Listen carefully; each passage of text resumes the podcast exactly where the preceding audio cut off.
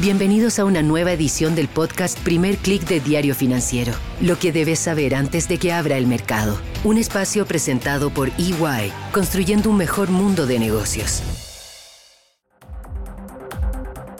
Muy buenos días, soy Marcela Vélez y desde Londres comento con ustedes lo que está pasando a esta hora en los mercados. Bienvenidos a Primer Click de Diario Financiero. Buenos días, es viernes 24 de marzo, qué semana que hemos tenido y aún no termina. Estamos viendo al inicio de la sesión una nueva ola, no sé si de cansancio, lo cual sería bastante justificado después de los últimos días que hemos tenido, o una sesión de aversión al riesgo.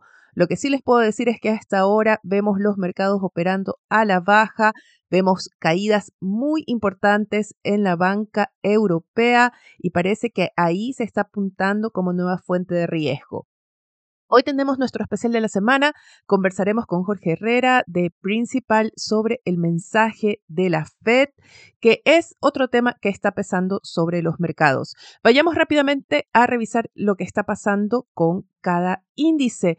En Asia, el índice regional logra salvar un avance de 0,09%, pero la verdad es mínimo. La sesión en general ha sido bastante negativa en Asia, pero no como en Europa, donde el stock 600 pierde ya 1,34%. ¿Qué está pasando en Europa? Hay muchas dudas todavía sobre la banca. Vemos a Deutsche Bank caer a esta hora 11%. Este es un banco que si bien en los últimos dos años ha logrado remontar varios problemas que tuvo, ha logrado también mejorar sus rendimientos, es al parecer considerado ahora como uno de los débiles en el bloque europeo. Escuché el otro día a un analista plantear que así como ahora Suiza tiene su campeón nacional de la banca tras la adquisición de Credit Suisse de parte de UBS, sería muy posible pensar que Alemania haría lo mismo, por ejemplo, con una adquisición de Commerzbank de parte de Deutsche Bank. En todo caso, los bancos siguen siendo fuente de riesgo. Tenemos a Christine Lagarde ante el Consejo Europeo de esta mañana. Las declaraciones se van a enfrentar más bien respecto a la salud de los bancos, la solidez del sistema financiero, más que a la inflación seguramente. Eso en Europa, en Estados Unidos, vemos también que los futuros apuntan a una apertura a la baja. Han ampliado las pérdidas respecto a lo que eran hace unos minutos. El Nasdaq cae a esta hora 0,44% y el S&P 500 cae 0,63%. Muy importante, estamos viendo que los inversionistas están huyendo hacia activos refugio.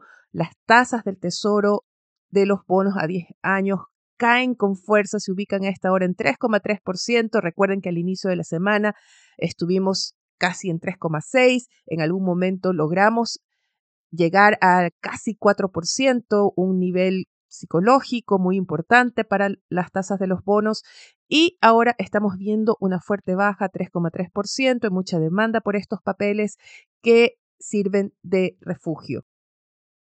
Esa es la tónica que al parecer demandan los mercados. Se acusa que la caída de Deutsche Bank puede ser inversionistas que están deshaciéndose de los activos más riesgosos en sus portafolios. Y también es una recomendación que hace nuestro invitado al especial de esta semana, Jorge Herrera. Él es jefe de estrategias de inversión de Principal y plantea que este no es el momento para inyectar más riesgo a los portafolios. Te invito a escuchar nuestra conversación que se basó en descifrar cuál fue el mensaje de la Fed y cómo eh, afecta toda esta volatilidad que han inyectado los bancos al mercado.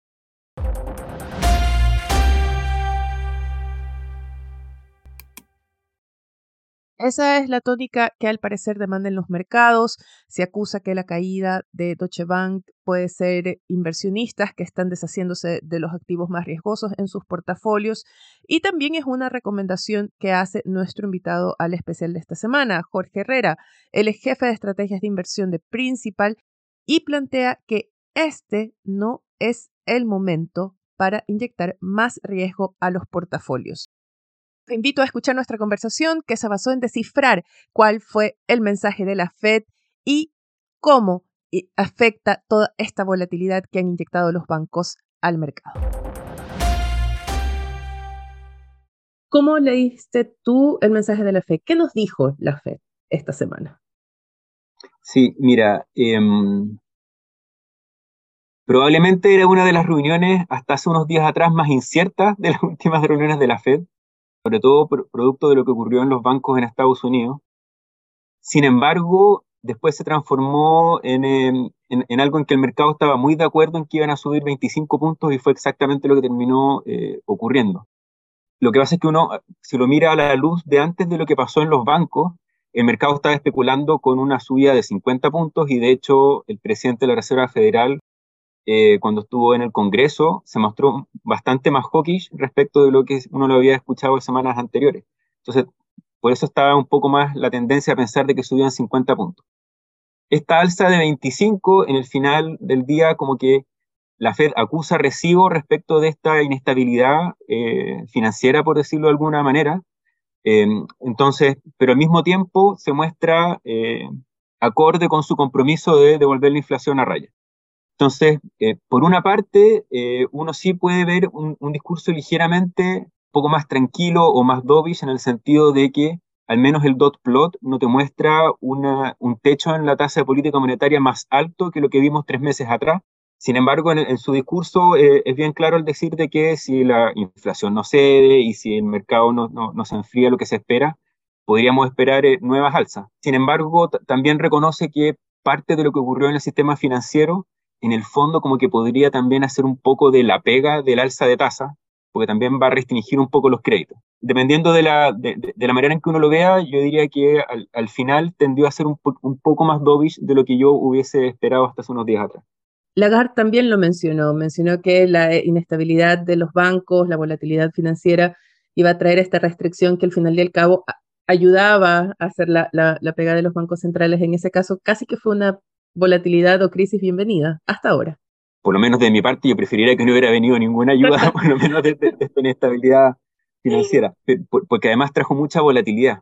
Y, al final el, problema con el sistema financiero es que se basa demasiado en la confianza, eh, y, si, si, se quiebra o se rompe un poco de esa confianza, em, incluso alguna institución podría terminar eh, teniendo problemas. Si, si, todos los depositantes de un banco llegan al mismo tiempo a pedir sus ahorros, el, el banco no es capaz de hacerlo. Entonces, la, confianza es un punto central y, eso al final es lo que hace tanto ruido eh, y, trae tanta volatilidad. Pero, pero efectivamente, eh, eh, parte de esta, de, esta inestabilidad y esta restricción que uno pueda esperar también va por lo menos en la misma línea respecto de restringir créditos, enfriar un poco la economía y en ese sentido pudiese también hacer parte del el trabajo en el fondo de, de un alza de tasas más brusca. Seguramente hay perdedores también, ¿cómo impacta esta, eh, no sé si llamarle giro, no sé si es un completo giro o cambio de escenario a, por ejemplo, activos o monedas fuera de Estados Unidos? Lo que uno esperaría, a ver, en igualdad de condiciones, el, país que sube su tasa de interés, manteniendo todo lo demás constante, fortalece su moneda. Lo que ocurrió después eh, de la reunión de ayer, en el fondo, es, como bien gráfico respecto de eso, que se fortaleció el euro, Em, de hecho, aquí en Chile también cayó el tipo de cambio porque al final lo que empieza a descontar el mercado es que eh, en un momento se pensó que venían tasas adicionales, o sea, aumento de tasa adicional en Estados Unidos, y cuando empiezas a descontar que ya hay algunas tasas que no van a ser necesarias, empiezas a recortar en el fondo ese techo de tasa máxima, y eso hace que, eh, que en el fondo el dólar pierda cierto, eh, cierta fuerza o, esta fuerza impulsora del, tipo de cambio se relaje un poco. Y justamente lo que vimos, o sea, eh, monedas respecto del dólar subiendo después de la decisión de ayer. Sí, de hecho, el dólar, el índice, está en su menor nivel desde inicios de febrero. Y por otra parte también, por lo menos personalmente, me pareció un poco más hawkish el discurso del Banco Central Europeo. Entonces, cuando empiezas a descontar más o probabilidad mayor de alza de tasas en Europa respecto de lo que es Estados Unidos, o empiezas a recortar eso, se te empieza a, el diferencial de tasas se te empieza a ir a favor de, de, la zona euro, y eso también hace que el euro se fortalezca respecto al dólar. Ustedes se alinean también con la idea de que estamos en el pic del ciclo de ajuste monetario, que llegamos al final de las, del ciclo de alzas de tasas y que ahora, no sé, mantendremos por un tiempo. Estamos hablando de Estados Unidos? Sí, de la Fed. Yo tendría a pensar de que estamos bastante próximos al menos de ese techo de política monetaria. Quizás una, una alza adicional, quizás dos alzas adicionales. Por supuesto, esto muy de la mano y el, presidente de la Reserva Federal es el primero en decir que en el fondo son como un poco data dependientes de, respecto de que de ver una inflación que se controle, de ver un mercado laboral también que muestre algún signo de mayor eh, debilidad. Eh, y, y, en el fondo, viendo cosas en, ese sentido, que, que, que, se empieza a relajar también la presión inflacionaria, yo creo que, efectivamente estaríamos más cerca de, eh, bastante más cerca de ese techo. Lo, que sí sigue existiendo una disociación entre lo que espera el mercado y lo que está diciendo la Fed a través de su plot. Y el mercado espera recortes de tasas donde eh, la Fed aún no los ve. Igual hay que entender que la Fed tampoco te puede ir a decir, oye, sí, en realidad mi escenario es este, porque en el fondo parte de, su trabajo es que esto siga, siga, se siga viendo como una política monetaria más restrictiva, porque eso también le ayuda a controlar la inflación y si muestra debilidad, la inflación se te empieza a arrancar nuevamente este cambio eh, que, introdujo la volatilidad en el ámbito financiero, en los bancos especialmente estadounidenses, porque parece ser que en Europa al menos parece más controlado, nadie. ¿Cómo ha cambiado las estrategias eh, de ustedes, las que ustedes están viendo? ¿Han generado cambios, los han llevado a pensar en un ajuste de sus estrategias o siguen con los lineamientos que tenían para este año? Pareciera ser de que, la situación y esta inestabilidad financiera estaría en vías de, de controlarse caso del Credit Suisse es completamente distinto del de los bancos eh, norteamericanos. Credit Suisse viene con sus problemas propios de hace bastante más tiempo atrás. La, verdad es que viene, son, estructuralmente son, son como problemas distintos. Ahora, lo, lo, que sí pasa es que ya hemos tenido cambio de escenario bastante brusco antes incluso de lo que, que pasara esto con los bancos. Un discurso más o menos hawkish respecto de se está controlando, no se está controlando la inflación. No sé, me acuerdo cuando salió este dato del empleo eh, en Estados Unidos, de cuando crearon más de 500.000, el mercado esperaba 200 y tanto. Y en el fondo también te significó un cambio de escenario bastante brusco y uno lo ve en las curvas de tasas y se te mueven de manera muy brusca en algo que no es tan habitual que, que, ocurra. Si te agrega una cuota de incertidumbre adicional, si te agrega una cuota de volatilidad extra en los mercados, si te hace estar un poco más cauto en el sentido de eh, no estar, no estar con, con algunas apuestas abiertas en, magnitudes muy relevantes porque no estamos en momentos como para, como para eso, sino que estamos en momentos como para estar un poco más, eh, no con las velas desplegadas, sino que tratar de pasar este, esta agitación del mar eh, más tranquilo. Pero, ¿Pero qué quiere decir eso? ¿Posiciones más conservadoras? ¿Posiciones en activos más estables, entre comillas, más refugio? Sí, mira, al, menos desde, desde el lado nuestro, nosotros ya de manera, eh, previo a que ocurriera ya el tema con los bancos norteamericanos, nosotros ya habíamos recortado en algo la ponderación hacia, y la exposición hacia renta variable en Estados Unidos y nos habíamos subido un poco más en renta fija con grado de inversión. Cuando uno ve típicamente un ciclo económico que va a la baja, la, verdad es que los inversionistas tienden a buscar más refugio, tienden a irse a cosas que les presten más seguridad y los bonos con grados de inversión suelen eh, hacer esa pega. También versus, no sé, un, emisor que sea high yield. High yield también puede tener más problemas en una etapa descendente del ciclo económico. Entonces, en ese sentido, nosotros sí estamos un poco más cautos, también eh, un poco wait and see, esperando cómo se va, eh, cómo van evolucionando los datos y, qué, y, cómo puede ir evolucionando el escenario en ese sentido. Pero sí, es un momento también como, por ejemplo, privilegiar emisores con balances más fuertes, eh, con capacidad generadora de flujo eh, más sólida y, no, hacer eh, tantas apuestas en, sectores específicos o, agregarle volatilidad en el fondo o riesgo gratuito a una cartera de inversión. Quería comentar, porque estábamos, mencionabas hace poco, a propósito de las acciones en Estados Unidos, mencionabas hace poco el tema del mercado laboral y me distraje rápido, para ver eh, las cifras que se reportaron esta mañana y nuevamente tenemos otra sorpresa con eh, las solicitudes de, desempleo nuevamente a la baja. Que no sé si ustedes han analizado un poco qué está pasando porque todo el mundo habla, tú lo has mencionado, de una economía en desaceleración, pero estamos viendo un mercado laboral muy fuerte. ¿Cómo se explica eso? Es extraño eso sí, en el último informe, eh, las autoridades norteamericanas suelen dar el viernes de la primera semana de cada mes el set de cifras laborales. Y lo último que tuvimos, eh, si bien vimos una creación de empleo más alta que lo que, lo que se esperaba, sí tuvimos algunos indicadores que, hicieron el, informe y el reporte completo un poco más mixto y que sí te daban a, entender en el fondo que ya pudiese estar, pudiésemos estar ver eh, que esté acusando un poco recibo de estas alzas de tasa. Entonces vimos que el, no sé, el crecimiento de los salarios ya no era lo, lo, que estábamos viendo antes. También vimos la tasa de desempleo eh, que sorprendió eh, al alza. Entonces ya se están empezando a vislumbrar algo de eso. Sin embargo, estoy completamente de acuerdo que el mercado sigue, sigue estando eh, muy, muy fuerte. Y al final eso también eh, le agrega presiones inflacionarias eh, a, la Fed que, no, que justamente lo que está tratando, no es que la Fed esté tratando de buscar desempleo por alguna razón, no sé, maquiavélica, sino que simplemente es porque parte de, parte de un mercado laboral tan ajustado también te agrega presiones inflacionarias, entonces es necesario relajarla. ¿Crees que ha cambiado el escenario para los activos latinoamericanos? Cuando uno ve Latinoamérica, voy a pensar primero en, renta variable. Cuando uno piensa en renta variable, no sé, el índice clásico, que es el MSCI Latinoamérica, 60-65% Brasil, será un 30% México, el resto se lo reparten ahí en, una pelea entre Chile, Colombia, Perú, etc. Cuando tuvimos la, reapertura en China, eso significa y significó un impulso para eh, eh, economías latinoamericanas, sobre todo aquellas productoras de materias primas, pensando en eh, una China más, más sólida o con potencial de crecimiento al alza, que te demanden más de esos materiales. Entonces, eso, eso como que te da a entender ya, mira, este es un, un atractivo adicional para Latinoamérica. El, problema que, sí, que, yo sí he visto es que, por lo menos por el lado de Brasil, que es el principal, en el fondo, componente del índice, por eso que, que asignamos más interés, es que como que volvieron a despertar algunas de esas presiones inflacionarias que en algún momento, meses atrás, pensamos que ya habían pasado.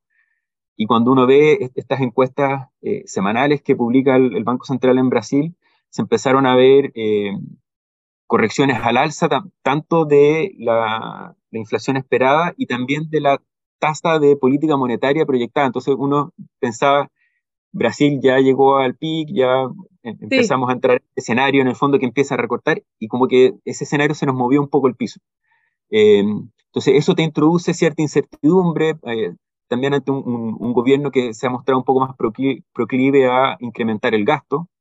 Eh, entonces como que te compensa un poco ese, ese atractivo potencial de la fortaleza de los commodities versus lo que internamente uno, uno pudiese estar, estar observando. Entonces no, no sé si es que los eventos de las últimas semanas específicamente han hecho algo en Latinoamérica.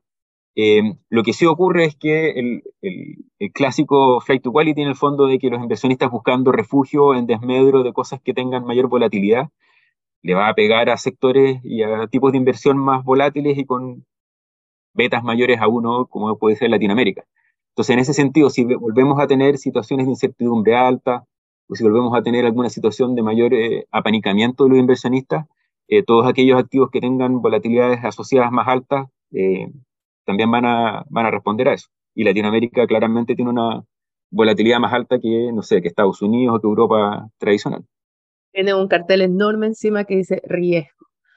Y, y, eso apunta en, el sentido correcto y en el opuesto. Cuando uno busca y cuando las cosas apuntan bien, esa palanca funciona favorablemente, pero cuando las cosas no van tan bien, es mejor quitar un poco ahí el pie del acelerador.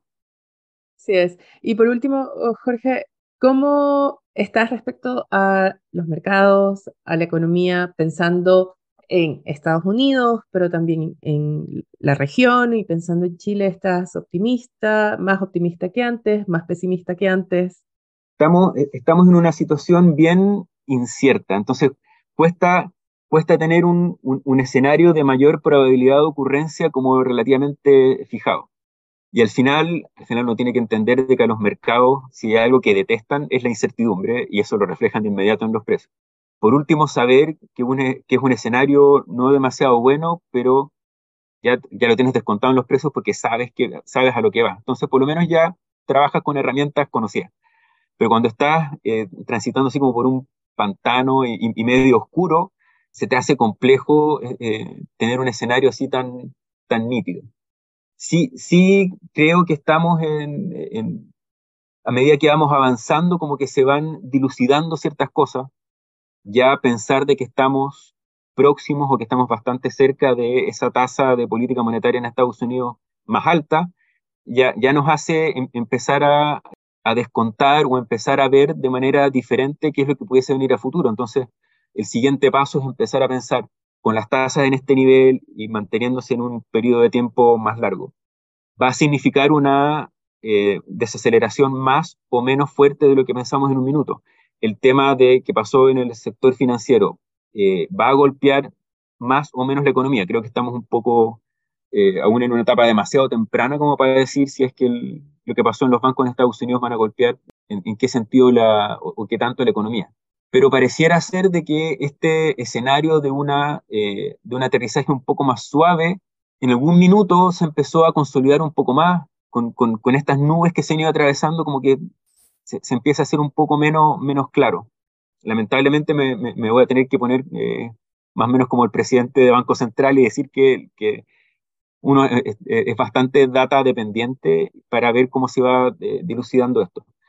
Igual el optimismo, el optimismo no hay que perderlo nunca eh, y siempre tratar de pensar... aunque, aunque estemos en un pantano oscuro.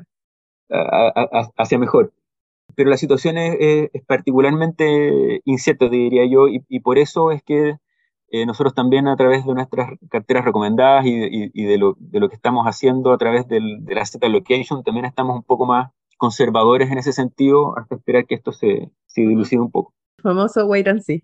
Así es. Así que ya saben, no es momento de apuestas riesgosas, es momento, o así aconseja Jorge Herrera, de tomar posiciones más conservadoras.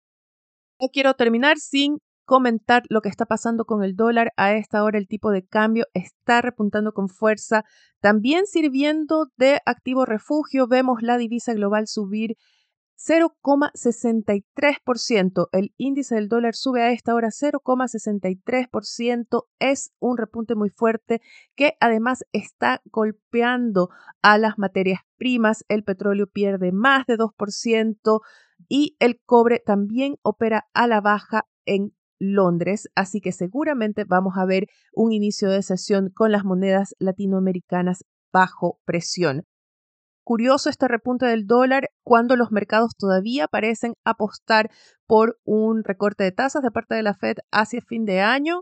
Así que lo que podríamos estar viendo es precisamente eso, a la divisa actuando como activo refugio. Hay que estar muy atentos a lo que pasa el fin de semana. Todavía hay temor de que pueda pasar algo importante respecto a estas decisiones de eliminar riesgo de los portafolios.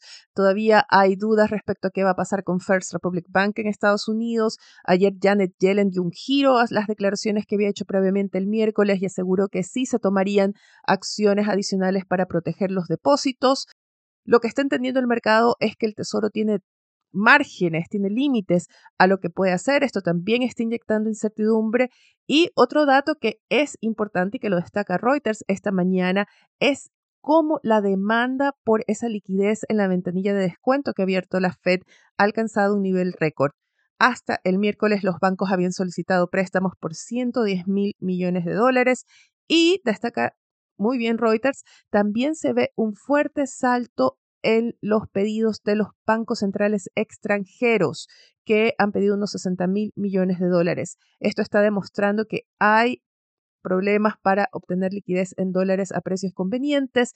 Y por eso estarían aprovechando estas instancias de liquidez con descuento que ha creado la Fed. Hoy tendremos más datos económicos en Estados Unidos. Estamos viendo que se reportan los índices PMI de manufacturas y servicios. También muy, se le dará importancia a las cifras de órdenes de bienes durables. En la región tendremos el índice de actividad económica de México, primeras cifras de inflación de Brasil para marzo y en Chile el INE publica el índice de precios al productor correspondiente a febrero. Con esto me despido por ahora, los invito a que me escriban con sus dudas, sugerencias de temas para nuestros especiales de la semana o comentarios a través de mi cuenta de Twitter arroba o a través de mi correo electrónico mveles arroba No dejen de darnos su calificación, sus comentarios en cualquiera sea la plataforma que estén escuchando este podcast. Y sigan atentos a las noticias del día y más visitando nuestro sitio web de f.cl o defesud.com para las noticias de negocios de Latinoamérica. Yo me despido por ahora, les deseo que tengan un buen fin de semana. Nosotros nos reencontramos el lunes.